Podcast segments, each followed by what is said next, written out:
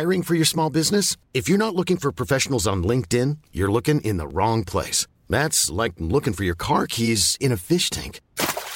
LinkedIn helps you hire professionals you can't find anywhere else, even those who aren't actively searching for a new job but might be open to the perfect role. In a given month, over 70% of LinkedIn users don't even visit other leading job sites. So start looking in the right place. With LinkedIn, you can hire professionals like a professional. Post your free job on linkedin.com slash people today.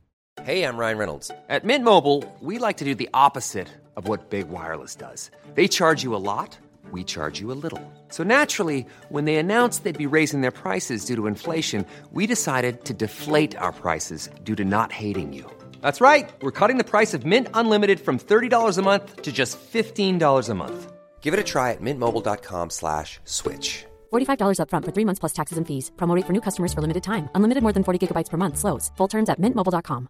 If you thought the only way to get a more defined jawline with natural looking results was through surgery, think again. Juvederm Volux XC is a non surgical injectable gel filler that improves moderate to severe loss of jawline definition and can help you achieve natural looking results with little downtime. Even better, this improved definition lasts up to one year with optimal treatment. No maintenance required. Improve jawline definition for a smooth, sculpted look with Juvederm Volux XC. For important safety information and to find a licensed specialist, visit juvederm.com. That's J U V E D E R M.com. Not for people with severe allergic reactions, allergies to lidocaine, or the proteins used in Juvederm. Common side effects include injection site redness, swelling, pain, tenderness, firmness, lumps, bumps, bruising, discoloration, or itching. There's a risk of unintentional injection into a blood vessel, which can cause vision abnormalities, blindness, stroke, temporary scabs, or scarring. Talk to a licensed specialist to find out if it's right for you.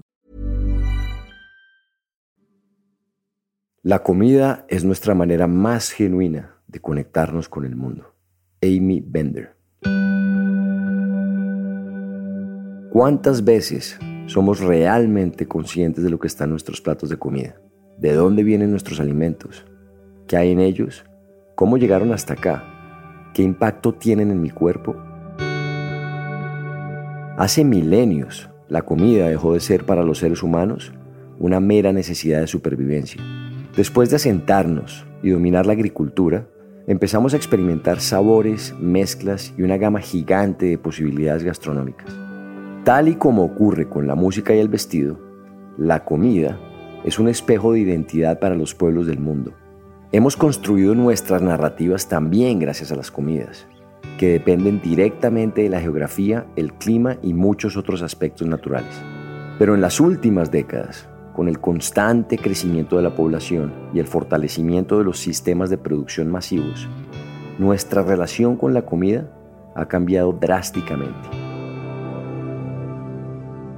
Los datos muestran que en el mundo se produce suficiente para alimentar hasta 10 mil millones de personas, cuando hay poco más de 8 mil millones. Lo más triste es que cada año al menos un tercio de toda la comida producida se pierde o se desperdicia. Aunque existen motivos políticos, económicos y culturales suficientes para explicar este problema, también se trata de una ruptura profunda con la raíz misma que nos une a los alimentos. Hemos olvidado con el paso de los siglos que en torno a los alimentos se tejen comunidades y que la tierra donde los producimos merece constantes cuidados y respeto.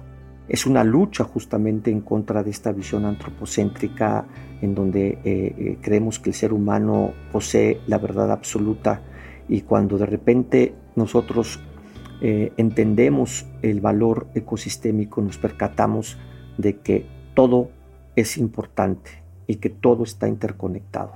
Esa interconexión profunda y mística entre la tierra que nos brinda la vida y nosotros cautivó a Paco Ayala, a quien acabamos de escuchar. Después de la gran tragedia de septiembre de 1985, donde un terremoto de magnitud 8.1 sacudió con violencia la Ciudad de México, muchos edificios en la capital cayeron. Así lo registraron en vivo los noticieros del país. Sigue temblando un poquitito, pero pues vamos a tomarlo con una gran tranquilidad. Vamos a esperar un segundo para poder hablar. Durante 27 años, uno de esos terrenos donde antes se erigía un edificio estuvo abandonado y en él Paco empezó a trabajar en el gran proyecto de su vida, el huerto Roma Verde. Entonces, cuando empieza, digamos, la recuperación de la zona, después de, imagínate cuántos años después del sismo del 85, pues ese terreno nosotros no queríamos que se convirtiera en otro centro comercial y en otras unidades habitacionales más. Entonces empezamos la defensa de este territorio porque tiene árboles increíbles, palmeras enormes, en fin. Esa biodiversidad enorme que describe Paco fue perfecta para desarrollar el huerto, que además de ser un espacio para la producción sostenible de alimentos, se ha convertido con los años en un lugar de encuentro y bienestar para las comunidades. Aunque el impacto de las ciudades hoy, en términos medioambientales, es muy alto, existen iniciativas como el Huerto Roma Verde, que muestran que dentro de las grandes urbes también podemos trabajar a favor del planeta. También podemos reconectarnos con el alimento, nuestro vínculo más directo con la tierra. Mi nombre es Nicolás Ibargüen, soy periodista ambientalista y amante de la naturaleza. Pero sobre todo, soy alguien que está convencido de que debemos cambiar la relación que tenemos con la tierra. Bienvenidos a Elemental, un podcast sobre el único planeta con vida del que tenemos noticia nuestra relación con él y sus demás especies.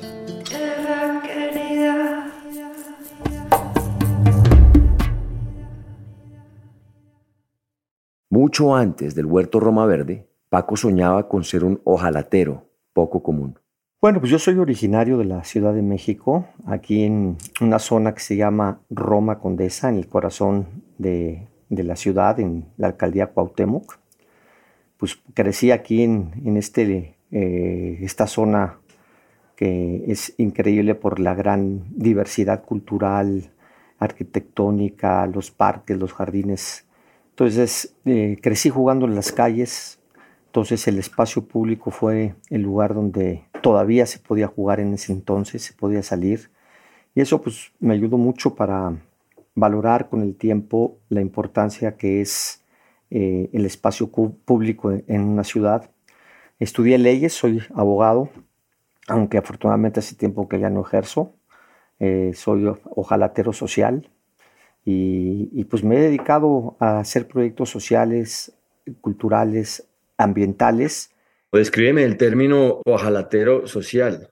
Pues mira, esto es una historia que a mí me tocó un día que ayudé a hacer un proyecto de socialización en un barrio que es muy emblemático en la Ciudad de México, que se le conoce como el barrio Bravo de Tepito.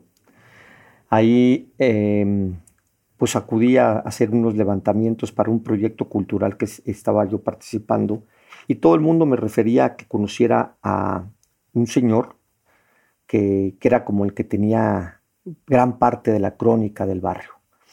Y hasta que pude dar con él, y efectivamente adentro de un taller mecánico, él trabajaba y pues obviamente me vio primero con los resquemores propios de no ser del barrio y además no ser de, ese eh, entorno tan complejo como es el, barrio Bravo de Tepito. Y eh, empezó a, él también a preguntarme cosas. Total que acabamos con una chela y con un porrito eh, rompiendo el hielo. Y cuando él me decía que su lucha era trabajar por los jóvenes del barrio porque pues generalmente eh, tienden a, no tener las oportunidades idóneas para tener mejores niveles de vida y muchos de ellos se van a la delincuencia. Entonces él los entrenaba, él los orientaba y al final me dijo, pues yo lo que soy, soy un ojalatero social. Y me marcó, ¿no? La ojalatería, ya sabes, es la mecánica que hacen para eh, arreglar los coches, ¿no? Entonces él decía, yo arreglo mi barrio como puedo, desde la trinchera más elemental, y me encantó y dije, yo también quiero ser un ojalatero social en su momento. Sumado a esa gran sensibilidad social, desde muy chico, Paco aprendió a amar a los animales. Aunque muchos niños empiezan su relación con la fauna a través de cómics, la televisión o mascotas en el hogar, uno de sus primeros recuerdos con estos seres fue profundamente traumático.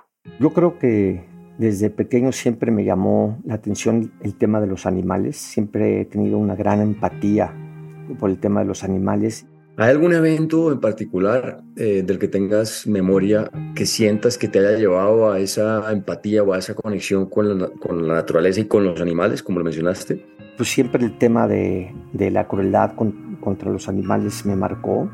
Fíjate que mi papá era muy aficionado al, a la corrida de toros y a mí desde niño cuando me llevaba nunca me gustó. Yo escuché eh, a un toro llorar, o sea, llora, o sea, literalmente llorar. Y a mí eso me marcó la vida. Yo decía, es que esto no, no, no, no está bien. Cuando el torero se acercó con a torear el toro, yo escuchaba el bramido del toro, o sea, en su esfuerzo por, por, pues, por librarse de, de, esa situación y le vi como los ojos estaban llorosos, ¿no? O sea, era más allá de un de una lagrimeo normal, el toro lloraba y su respirar era verdaderamente agónico, dramático, y eso me marcó muchísimo, me, me, me cimbró el corazón de manera muy fuerte.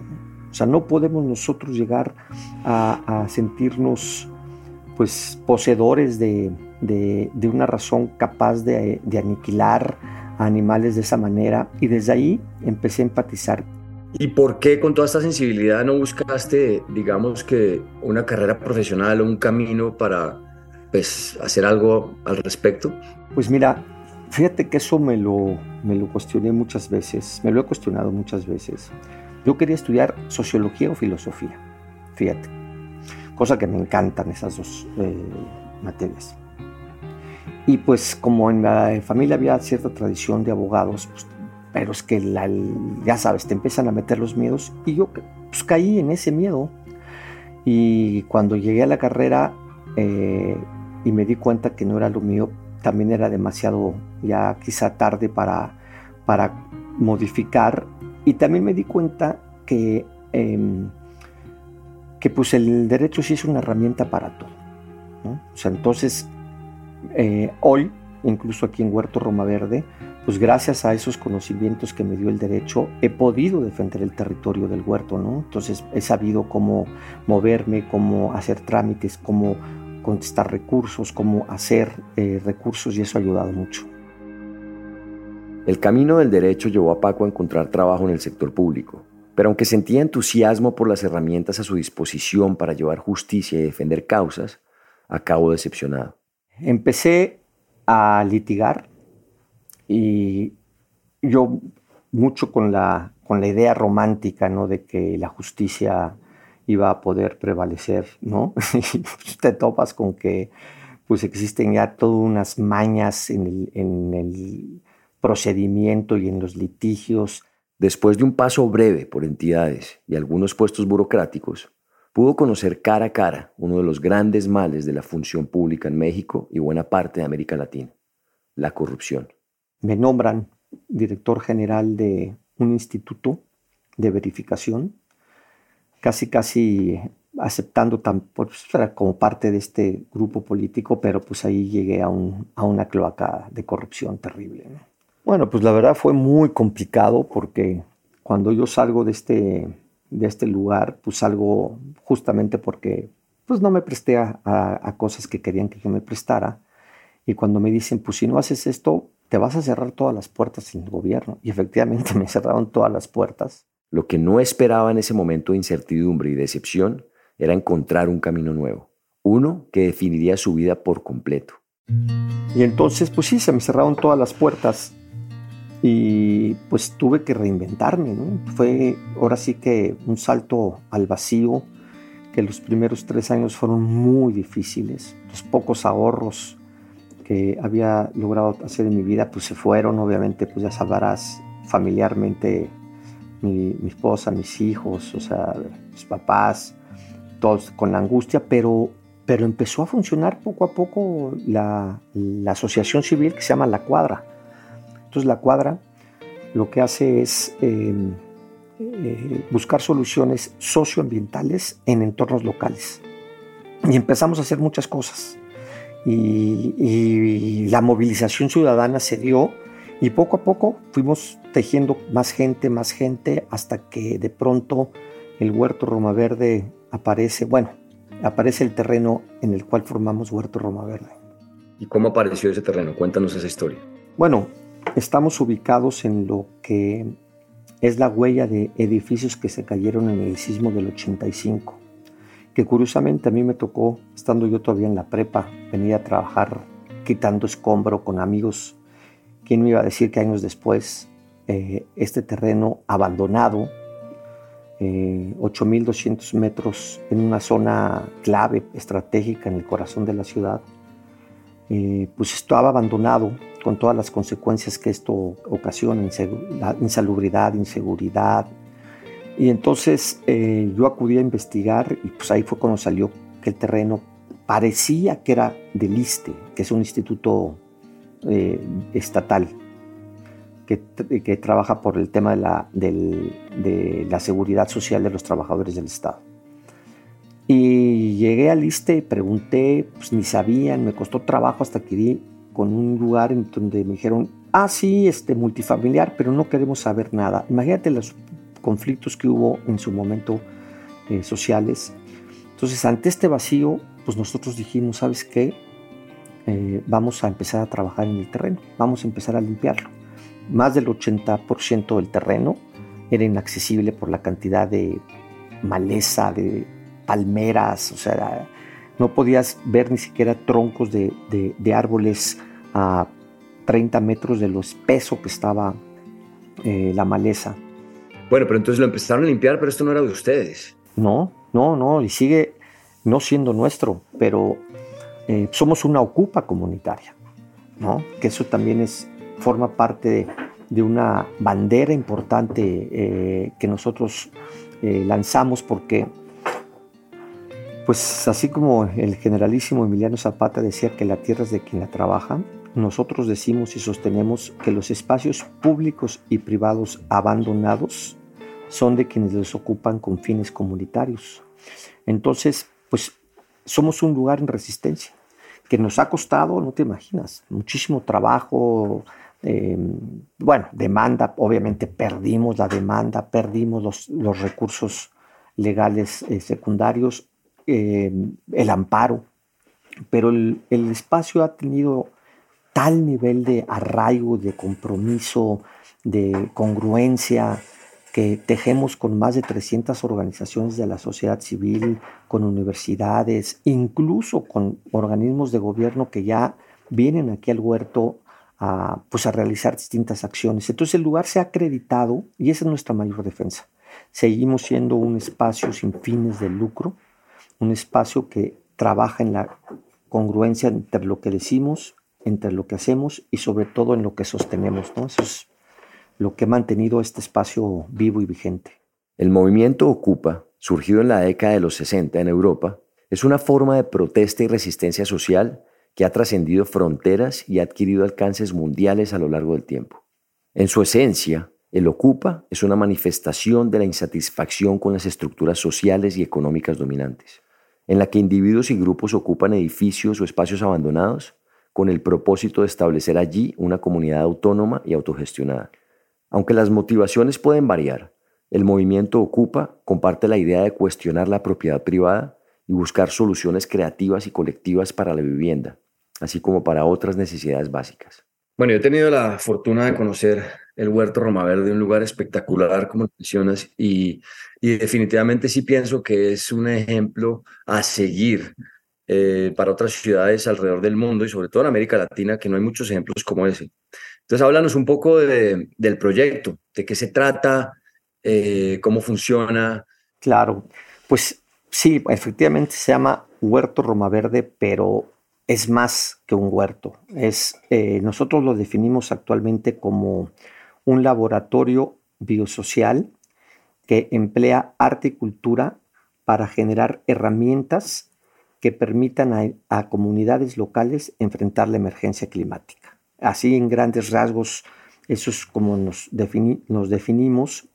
Eh, y sin embargo, pues obviamente eh, es un proyecto que tiene muchísimas aristas, es difícil de describir por la cantidad de cosas que se hacen. Tenemos más de 400 eventos por año, desde talleres, eh, bazares, conciertos, en fin, es una efervescencia enorme de, de acciones que se hacen. Y nosotros trabajamos de manera muy clara en, en esta transición de paradigma, del paradigma cartesiano, que es este paradigma analítico, deductivo, racional, vertical, patriarcal, etc., hacia un paradigma geobiosistémico, eh, en donde eh, estamos conscientes de que estamos justamente en esa encrucijada. Entonces, el huerto pone su grano de arena como muchos otros proyectos alrededor del mundo que estamos en este mismo sentir pensar.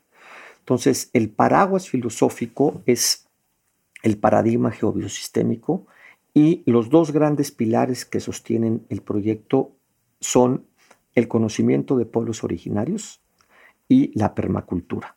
Entonces, eh, hicimos toda una recontextualización de la flor de la permacultura y transformamos la flor de la permacultura que tiene siete pétalos, la convertimos en un jicuri regenerativo de siete gajos. El jicuri es la planta de poder también conocida como peyote, que es una planta sagrada del pueblo Wixárika, también conocido como huicholes.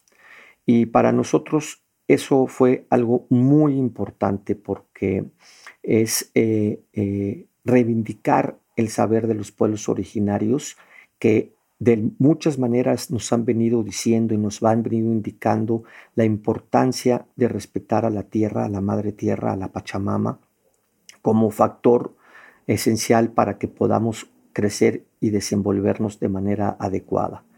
Entonces, esto lo mostramos en el huerto todos los días. Estos siete gajos, eh, eh, que también los nombramos de distinta manera y los ordenamos de distinta manera la flor de la permacultura, son organización social, integración ambiental, salud esencial, habitabilidad sostenible, economía biocomunitaria, perdón, eh, tecnologías adecuadas, economía biocomunitaria y cultura regenerativa. Y nosotros decimos que cuando estos siete gajos trabajan de manera transversal, en el centro florece la flor del bienestar común, florece el, justamente el buen vivir que también en las culturas andinas tan hermanadas con, las culturas de acá este, están eh, pues mostrando que por ahí es el camino. ¿Cuál es la, la misión, digamos, final de Huerto Roma Verde? Pues mira, nosotros ahorita estamos muy, muy contentos de, de estar vinculando con muchísimas organizaciones a nivel nacional e internacional. Nos donaron un terreno aquí en Xochitepec, Morelos, como a dos horas de la ciudad, eh, que nos los ganamos después pues, de participar y, la verdad yo había entrado, pues entramos así como que, pues, quién sabe si nos los vayan a dar. Y después de siete meses nos dieron el terreno y ahorita estamos ya con un proyecto para replicar algo similar. Nosotros eh, estamos convencidos de que lo que tiene que empezar a, sembrarse es el micelio biosocial regenerativo.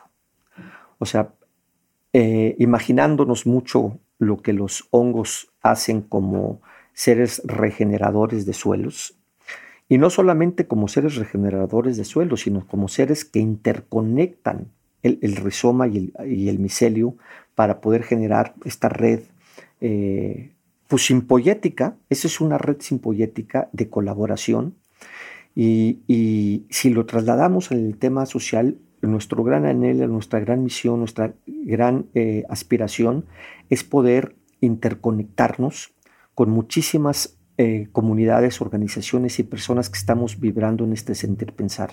Nosotros estamos apuntando hacia eso. Esta creencia generalizada que dependemos 100% de, de todos estos agroquímicos y de todo este consumo para poder alimentar la humanidad. Porque mucha gente dice, sí, pero esta, estas ideas de, de, de, huertos urbanos o de agricultura orgánica, muy bonito y todo, pero no, no, no, no son la solución para alimentar el mundo. ¿Cuál es tu visión? Yo no creo en eso. Yo estoy convencido que si no transitamos hacia modelos agroecológicos vamos a tener mucho más rápido el colapso. Creo que esta terrible herencia que nos dejó la segunda, la posguerra de la Segunda Guerra Mundial, no solamente fueron las armas nucleares, sino también todos los insecticidas y herbicidas, ¿no? que empezaron a, esta mal llamada revolución verde a imponer y transformar los, las formas de producción eh, ancestral o tradicionales que existían en ese momento para imponer un negocio, ¿no? el negocio agroindustrial que eh, representó una gran cantidad de recursos eh, para unos cuantos. Y eso ha sido lo que han impuesto como una manera eh, de, este es el único camino posible para darle de comer a la, a la humanidad, cosa que es total y absolutamente falso. Si nosotros simple y sencillamente tuviéramos un mejor manejo de alimentos, el 30% de los alimentos se desperdician en el mundo. Incluso en los mal llamados países desarrollados, eh, eh, la tasa de desperdicio es mayor. Eh, y lo que tenemos que cambiar es justamente qué tipo de alimentos estamos nosotros produciendo ¿no? y cómo somos capaces de distribuirlos. Cuando la gente escucha sobre estos proyectos maravillosos, suena como como un poco o mucho, muy utópico, como algo que listo, como un experimento puede funcionar muy bien, como lo está mostrando eh, el huerto Roma Verde, pero que replicarlo y volverlo, digamos, que como un, eh, eh, un modelo para desarrollar la sociedad en esto es utópico e irreal. ¿Qué dices tú al respecto? Bueno, evidentemente hacer algo exactamente igual no es posible porque cada espacio, cada eh, entorno, cada comunidad, pues tiene procesos bioculturales diferentes. Pero eh, lo que sí es posible es que al compartir el conocimiento, al compartir cierta metodología, cada comunidad puede expresar su forma y entonces eso es, eso es lo que se vuelve replicable. Nosotros en Morelos, pues obviamente no vamos a llegar a ser exactamente lo mismo que hemos hecho aquí, porque pues el territorio y la comunidad es, es totalmente diferente.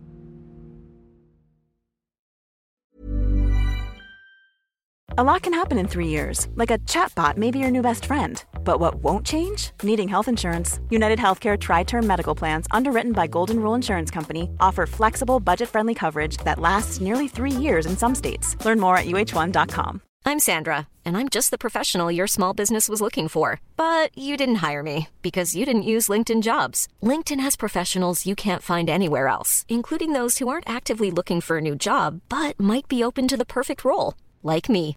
In a given month, over 70% of LinkedIn users don't visit other leading job sites. So if you're not looking on LinkedIn, you'll miss out on great candidates like Sandra. Start hiring professionals like a professional. Post your free job on linkedin.com/people today. Everyone knows therapy is great for solving problems, but getting therapy has its own problems too, like finding the right therapist, fitting into their schedule, and of course, the cost. Well, BetterHelp can solve those problems. It's totally online and built around your schedule. It's surprisingly affordable too. Connect with a credentialed therapist by phone, video, or online chat, all from the comfort of your home. Visit betterhelp.com to learn more and save 10% on your first month. That's BetterHelp H E L P. ¿Hay algún ejemplo en particular que quiera resaltar que, que esté sucediendo, aparte obviamente del, de, de, del huerto Roma Verde, pero en el mundo, que quiera resaltar que de verdad esté haciendo las cosas diferente, inspirando, generando cambio, cambiando el paradigma? Eh, yo creo que hay muchísimos ejemplos, afortunadamente. Eh, por ejemplo, en, Barcelona está la Casa del Futuro, la Casa del Futuro, que también es una ocupa increíble. Este, en, en Nueva York, fíjate quién, quién iba a pensar en Nueva York. Está este, eh, también varios proyectos que están trabajando en esta urbe caóticamente increíble, que están trabajando en, en, en, los rieles de trenes abandonados, eh, eh, hay muchos lugares, en Montreal fue increíble encontrarnos con, con la red de huertos de Montreal, en zonas urbanas, también fue maravilloso. Eh, en Colombia, pues en, Manizales visité un par de proyectos maravillosos. En, en, Villa de Leiva, este, Arca Verde, no sé si tienes la, eh, eh, lo conoces, pero es un proyecto de finca de permacultura biodinámica increíble. Este, está también ahí em, el, nido de águilas, también cerca de, Villa de Leiva. Está el, ay, este, esta reserva que me impactó también en Colombia de los tucanes, en donde han logrado lo que era un potrero, lo han convertido nuevamente en una selva maravillosa que rescata una eh, eh, cascada increíble. En fin, está empezando un despertar en todos los rincones eh, del mundo, que yo estoy seguro que esos son los puntos de resistencia que van a, darle sentido a, a las cosas. Uno de los retos más grandes a la hora de sacar adelante un proyecto de esta magnitud es el dinero. Especialmente en América Latina, existe poco apoyo a estas iniciativas en comparación con lo que ocurre en otros rincones del mundo. A veces por poca información, a veces por intereses de poderes públicos y privados que intentan mantener sus actividades lucrativas. ¿Cómo lo hacen en el Huerto Roma Verde? El huerto ha ido cada vez fortaleciéndose más. O sea, somos efectivamente una asociación sin ánimos de lucro, pero no quiere decir que no sea sostenible económicamente. Y lo que utilizamos es que si hay ciertos excedentes, eh, los reinvertimos en el proyecto y también apoyamos a otros proyectos. Entonces, eh, eh, justamente en ese apoyar esos proyectos es en donde hemos tenido que viajar. Ahorita acabamos de estar en, en Oaxaca, en un rancho increíble que se llama Siete Venados, que también vamos a, trabajar con ellos procesos de socialización allá y vamos a conectar a la, a la Mixteca oaxaqueña con la ciudad. Traemos ahorita otro proyecto bien interesante que se llama Pacto con la Tierra, eh, que, que, consta de cuatro acciones climáticas, que es recircular residuos, tanto sólidos como orgánicos, compostearlos, los orgánicos, agroforestar, tenemos ahorita eh, un terreno en la zona alta de Xochimilco, eh, en, que en donde 100 hectáreas nos dieron la oportunidad de agroforestarlas. Empezamos ya con 500 metros, con media hectárea, gracias a, pues a todo el trabajo que hemos venido haciendo desde hace años de eh, recolectar residuos orgánicos de la zona de Roma Condesa. Entonces, estamos empezando a, a cerrar varios círculos ahí. ¿Cuál ha sido el mayor reto en todo este proceso de construir o de, armar, de desarrollar el huerto Roma Verde? Pues resistir justamente la parte económica, porque ha habido momentos muy complicados. Eh, tuvimos años en donde pues, prácticamente no teníamos recursos y, y la gente siguió aquí, la gente siguió defendiendo el espacio su, área de actividad, sus oficios, porque tenemos carpintería, taller de juguete artesanal, eh, eh, centro de, reciclaje, manufacturas diversas con telas, etcétera, eh, cerámica. Entonces la gente, incluso en temas de pandemia, que fue así, híjoles, tremendo para nosotros y para muchísima gente, pero, pero nunca, nunca se nos ha venido por la mente cerrar. Siempre ha sido resistamos y afortunadamente hoy podemos decir que ya tenemos una estabilidad eh, económica, ya el huerto es autosuficiente. Obviamente hay muchas necesidades, o sea, una principalísima es que tenemos que mejorar los ingresos de los trabajadores que están aquí de fijo, eh, porque ha sido un sacrificio y un esfuerzo muy importante el, poder aguantar tantos años. Llevamos 10 años y medio en esta lucha. Además del reto de financiación, una de las necesidades de proyectos como el Huerto Roma Verde es lograr un alcance significativo, impactar positivamente en la vida de las personas y que entiendan en ese lugar cómo un espacio público puede girar alrededor de los alimentos, la cultura e incluso las discusiones del día a día. ¿Cuál es el impacto en la comunidad del huerto? Bueno, aquí ha sido un lugar formador de muchísimas personas, jóvenes. Es un, yo siempre digo que los huertos urbanos tienen eh, la enorme virtud de interconectar a las personas. Son espacios que disuelven las diferencias socioculturales, socioeconómicas, son espacios que tejen la intergeneracionalidad. Vemos a niños con personas de la tercera edad eh, platicando, jugando, haciendo actividades. ¿no? Entonces, eh, en ese sentido, recomponen el tejido social y, eso se ve expresado en la cantidad de personas. El huerto recibe más de 200 mil personas al año.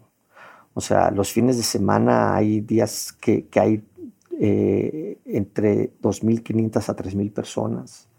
Entonces, em, ayuda al fortalecimiento de la economía social, solidaria, biocomunitaria. ¿no? Es impresionante la cantidad de personas con los bazares que hacemos que no pueden acceder a otros mercados porque pues, no tienen ni los financiamientos, ni los créditos, ni la oportunidad para acceder a los grandes centros de distribución. Eh, y vienen aquí y pues logran eh, vender sus productos, intercambiar eh, servicios, bienes. Entonces, pues se convierte en un lugar con una gran actividad comercial eh, de intercambio de saberes. ¿Cuál ha sido lecciones o, aprendizajes que has tenido tú en todo este proceso de, crear el, huerto? Para ti, ¿qué, enseñanzas hoy en día rescatas de, del huerto?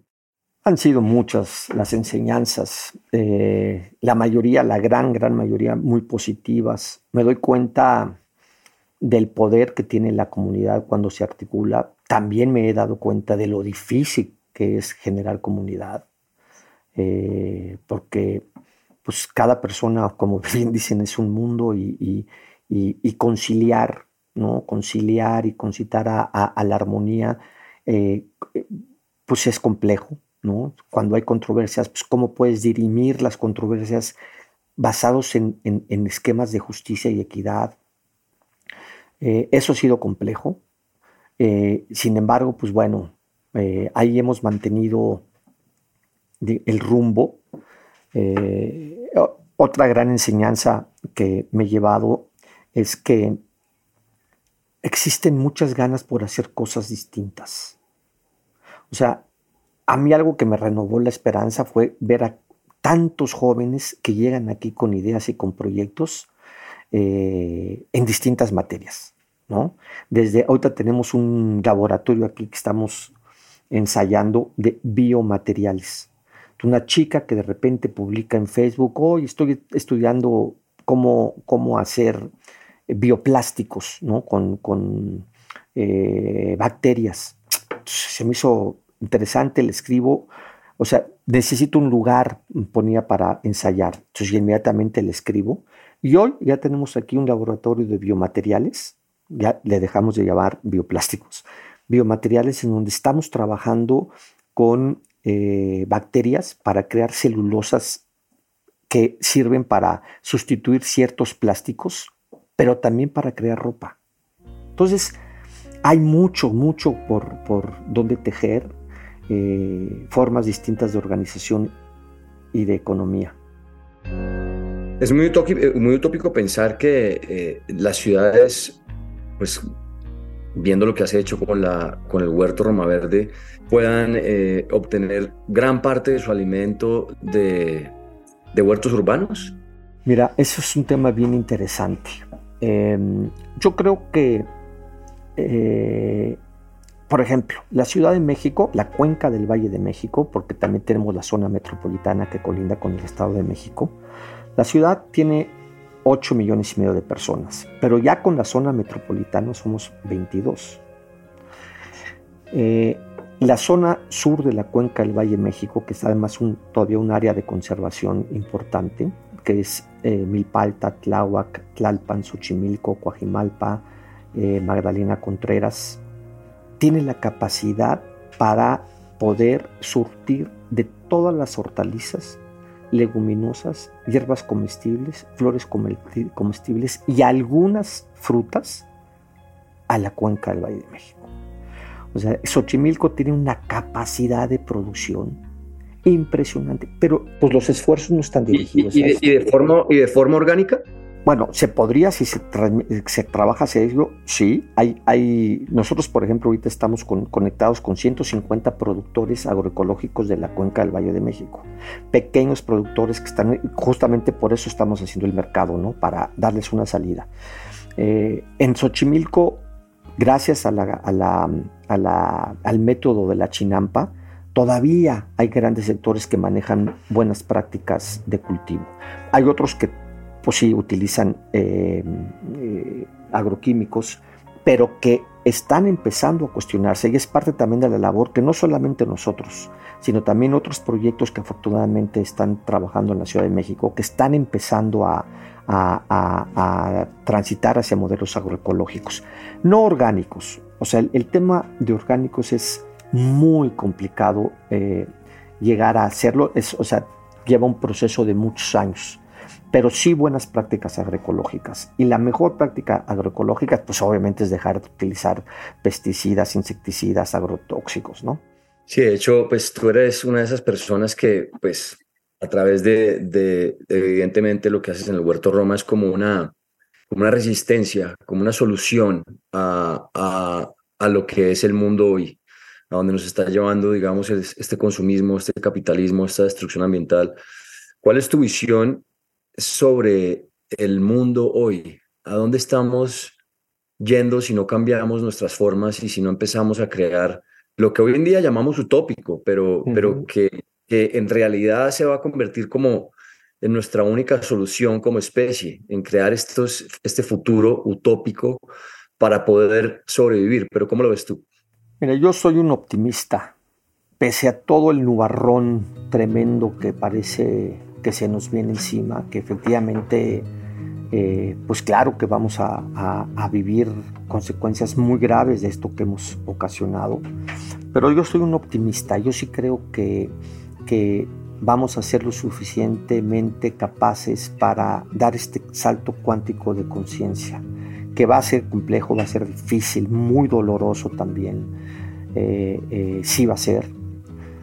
creo que que el mundo de hoy está eh, cambiando más rápido de lo que eh, estamos imaginando, porque al final esta crisis climática o esta emergencia climática, más bien la llamaría yo, no es más que una crisis civilizatoria. O sea, eh, la civilización occidental se está derrumbando porque sus formas de interpretar la vida y el cosmos eh, llegaron a un punto en donde ya no, su epistemología ya no da la respuesta necesaria para el cambio que se requiere. Y entonces empieza a emerger estas fuentes de saberes de los pueblos originarios que durante tanto tiempo estuvieron en resistencia. Empieza a surgir eh, estos saberes eh, que interconectan con la pacha desde un momento, desde una forma muy, muy, muy profunda. Las generaciones, y yo lo veo con los niños y las niñas que vienen aquí al huerto, traen otro, otro sentir ya.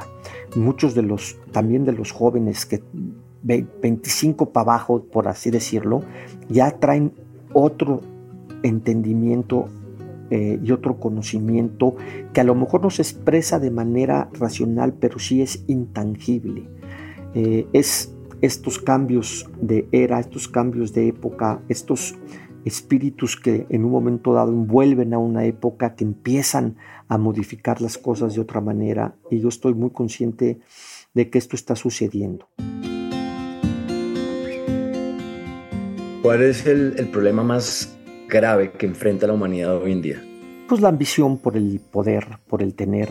Yo creo que ese es uno de los gravísimos problemas que tenemos, de que seguimos trabajando en el arco externo, de que todavía nos cuesta mucho trabajo meternos en el arco interno, de que el poder, pues, esto que estamos viendo al final de cuentas en, Ucrania, pues es la respuesta de esta crisis, ¿no? de, de este querer imponer y poner la verdad cada quien eh, desde su trinchera pues es lo que nos está llevando a estas divisiones a este egoísmo. Yo creo que tenemos por eso que, ir un poco también hacia la, nuestra introspección personal. ¿Qué consejos tienes para darle a, personas en, ciudades como México que quieren, quieren empezar a hacer algo parecido, quieren empezar a, generar eh, eh, ideas y formas de, desarrollarse que sean diferentes? ¿Qué, tienes para decirles a, jóvenes hoy en día que quieren llevar, eh, tomar ese camino? Pues yo creo que el mensaje así más importante es hay que atreverse a hacer las cosas que su corazón les dice. O sea, hay que quitarnos los miedos, las telarañas, el no se puede, el está muy complicado, esta apatía que a veces eh, parece ser como este manto que nos cubre eh, y que nos hace ser así, estar en la inacción, cuando de repente te das cuenta que pequeñas acciones van sumando cada vez más y más y de, de pronto ya tienes ahí como un pequeño músculo de, para hacer. Creo que eso es lo más importante. Los jóvenes, miren, nosotros trabajamos en la idea y en la inteligencia de que hay eh, cinco grandes movimientos que pueden eh, ser una gran plataforma de acción política para el mañana. Porque todos estamos claros que las formas de organización eh, política, social y económica que actualmente nos rigen están, son un desastre. Nadie le crea a los partidos políticos, nadie le crea a las instituciones, estamos viviendo un vacío terrible, o sea, eh, vamos, una, una ausencia, como lo dice Jerry B. Mandler, una ausencia de lo sagrado. Pero entonces, yo sí veo también que hay eh, movimientos importantes. Uno de ellos es el movimiento ecofeminista, sin duda alguna un movimiento fundamental eh, que vibra en este eh, sagrado femenino. Otro es el movimiento de los pueblos originarios, que empiezan a, emerger sus saberes y con más fuerza y contundencia. Y otro es el movimiento de los jóvenes porque no se les queme el futuro ¿no? O esta gran bandera de los jóvenes por el medio ambiente tiene que ser así pilar para, la acción. El otro gran movimiento es el movimiento de la diversidad, y no me refiero nada más a la diversidad eh, sexual, que por supuesto es fundamental, sino a la diversidad en todos los ámbitos y saberes.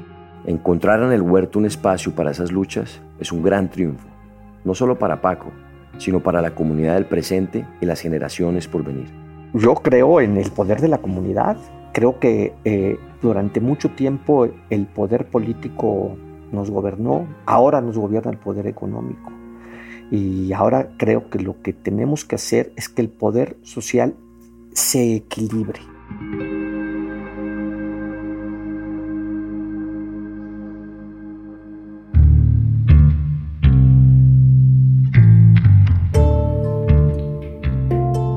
Este episodio es una coproducción del equipo de la no ficción de Excel Content Studios y de Nicolás Ibargüen.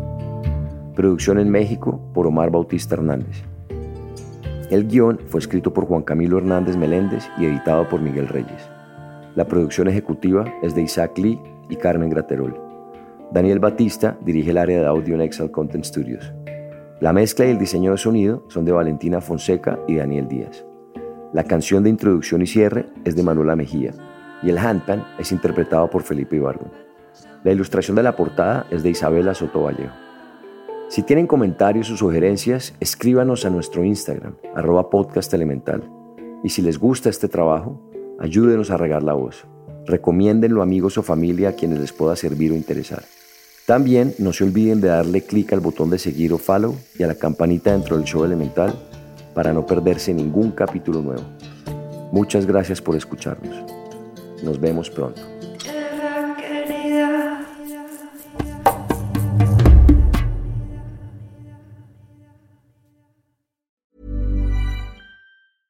Hey, it's Paige DeSorbo from Giggly Squad. High quality fashion without the price tag. Say hello to Quince. I'm snagging high-end essentials like cozy cashmere sweaters, sleek leather jackets, fine jewelry, and so much more. With Quince being 50 to 80% less than similar brands. And they partner with factories that prioritize safe, ethical, and responsible manufacturing. I love that. Luxury quality within reach. Go to quince.com slash style to get free shipping and 365-day returns on your next order. quince.com slash style. How would you like to look five years younger? In a clinical study, people that had volume added with Juvederm Voluma XC in the cheeks perceived themselves as looking five years younger at six months after treatment. Look younger, feel like you. Add volume for lift and contour in the cheeks with Juvederm Voluma XC. Reverse signs of aging by adding volume to smooth laugh lines with Juvederm Volure XC. For important safety information and to find a licensed specialist, visit juvederm.com. That's J U V E D E R M.com. Not for people with severe allergic reactions, allergies to lidocaine, or the proteins used in Juvederm. Common side effects include injection site redness, swelling, pain, tenderness, firmness, lumps, bumps, bruising, discoloration, or itching. There's a risk of unintentional injection into a blood vessel, which can cause vision abnormalities, blindness, stroke, temporary scabs, or scarring. Talk to a licensed specialist to find out if it's right for you. Hey, it's Paige DeSorbo from Giggly Squad. High quality fashion without the price tag? Say hello to Quince. I'm snagging high end essentials like cozy cashmere sweaters, sleek leather jackets, fine jewelry, and so much more. With Quince being 50 to 80% less than similar brands. And they partner with factories that prioritize safe, ethical, and responsible manufacturing. I love that. Luxury quality within reach. Go to quince.com slash style to get free shipping and 365 day returns on your next order. Quince.com slash style.